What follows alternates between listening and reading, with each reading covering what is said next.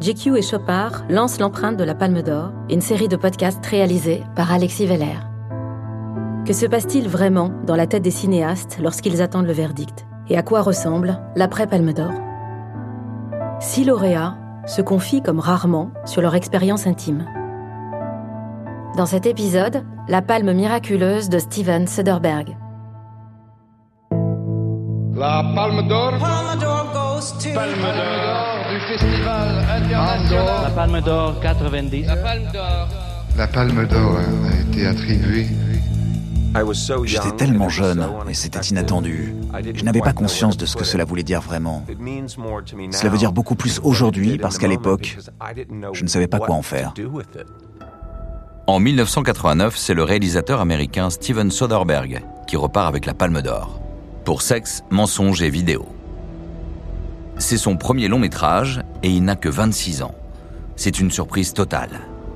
Rendez-vous compte, deux jours avant le début du festival, il n'était même pas en compétition officielle. C'est à New York, dans ses bureaux de Brooklyn, que je retrouve Steven Soderbergh. Il m'accueille dans une des nombreuses salles de montage, là où finalement il se sent peut-être le plus à l'aise. Même s'il collectionne les succès au box-office, il reste un homme plutôt introverti et réservé. Quand il apprend qu'il est sélectionné au Festival de Cannes, c'est pour lui une immense victoire. Cannes occupe une place vraiment très spéciale parce que la France, c'est le berceau du cinéma. Cannes possède donc une aura unique. Son film est sélectionné, certes, mais au départ, il n'est pas en course pour la Palme d'Or. Il est dans une autre catégorie. Les planètes ont dû s'aligner pour qu'on se retrouve en compétition. On était au départ dans la catégorie Un certain regard. Le film de Dennis Hopper a été retiré de la compétition. Et très peu de temps avant le début du festival, ils nous ont sélectionnés et mis en compétition. Pour sa première participation à un festival en dehors des États-Unis, et pas des moindres, difficile de rêver mieux pour Steven Soderbergh. À 26 ans et pour son premier long métrage, il est directement jeté dans le grand bain. Il y avait de très grands noms en lice pour la compétition.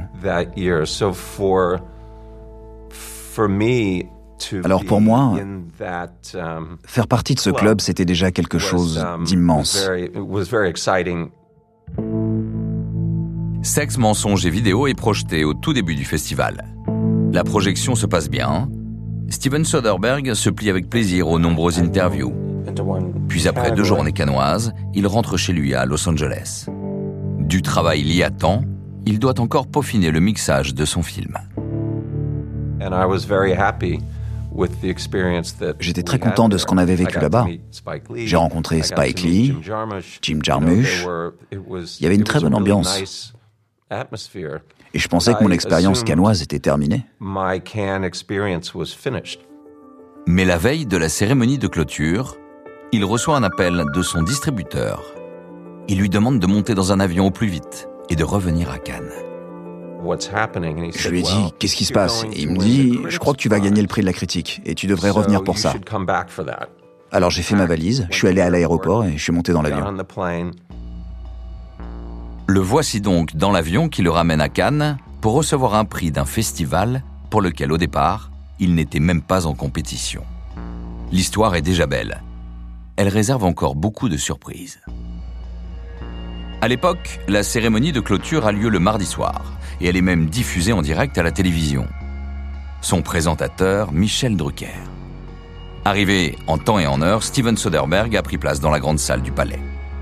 De toute l'équipe du film, il est le seul à être présent. Alors quand son acteur, James Spader, remporte le prix d'interprétation, c'est lui qui monte sur scène. Après avoir reçu le prix de James, je me tenais sur le côté, en coulisses, et je regardais la fin de la cérémonie. Soderbergh, un peu déçu, pense à cet instant qu'il n'y aura plus d'autre prix pour son film. Quelqu'un est arrivé, m'a attrapé par le bras et m'a dit ⁇ On doit vous reconduire à votre place immédiatement ⁇ J'ai trouvé ça étrange.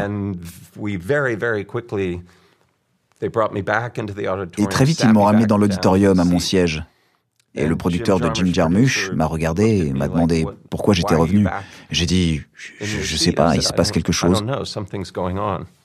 À peine est-il assis que Wim Wenders, le président du jury, est déjà en train de faire son discours pour dévoiler la future Palme d'Or. Un long speech sur l'avenir du cinéma. Le réalisateur allemand joue avec le suspense, puis quand il annonce le nom du vainqueur de la Palme d'Or, Steven Soderbergh est comme sonné.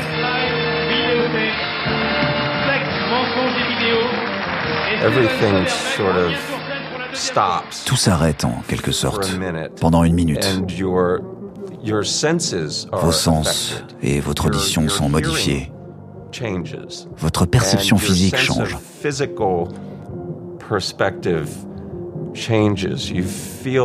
Vous avez soudain l'impression de porter un casque, muni d'un objectif grand angle.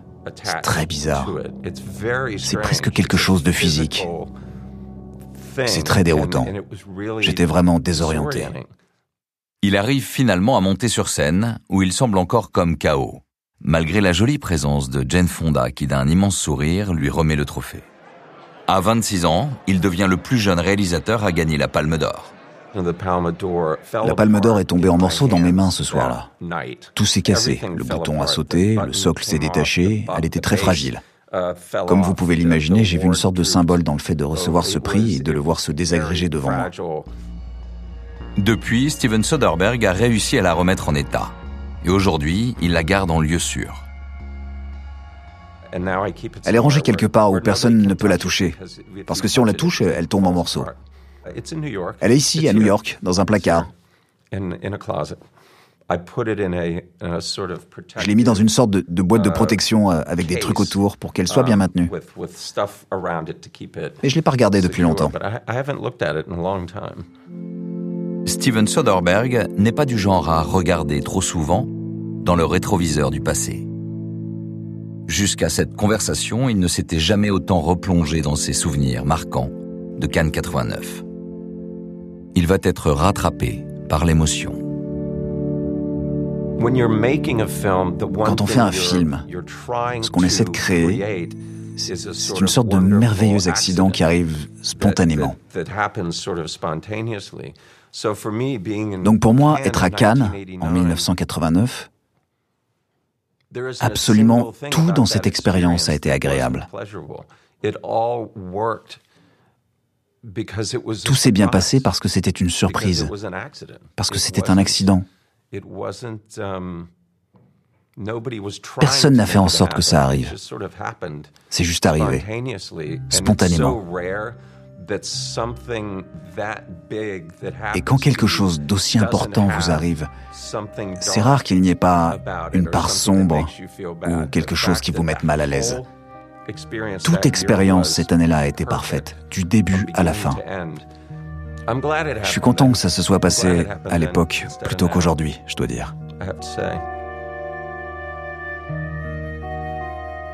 L'empreinte de la Palme d'Or est éternelle.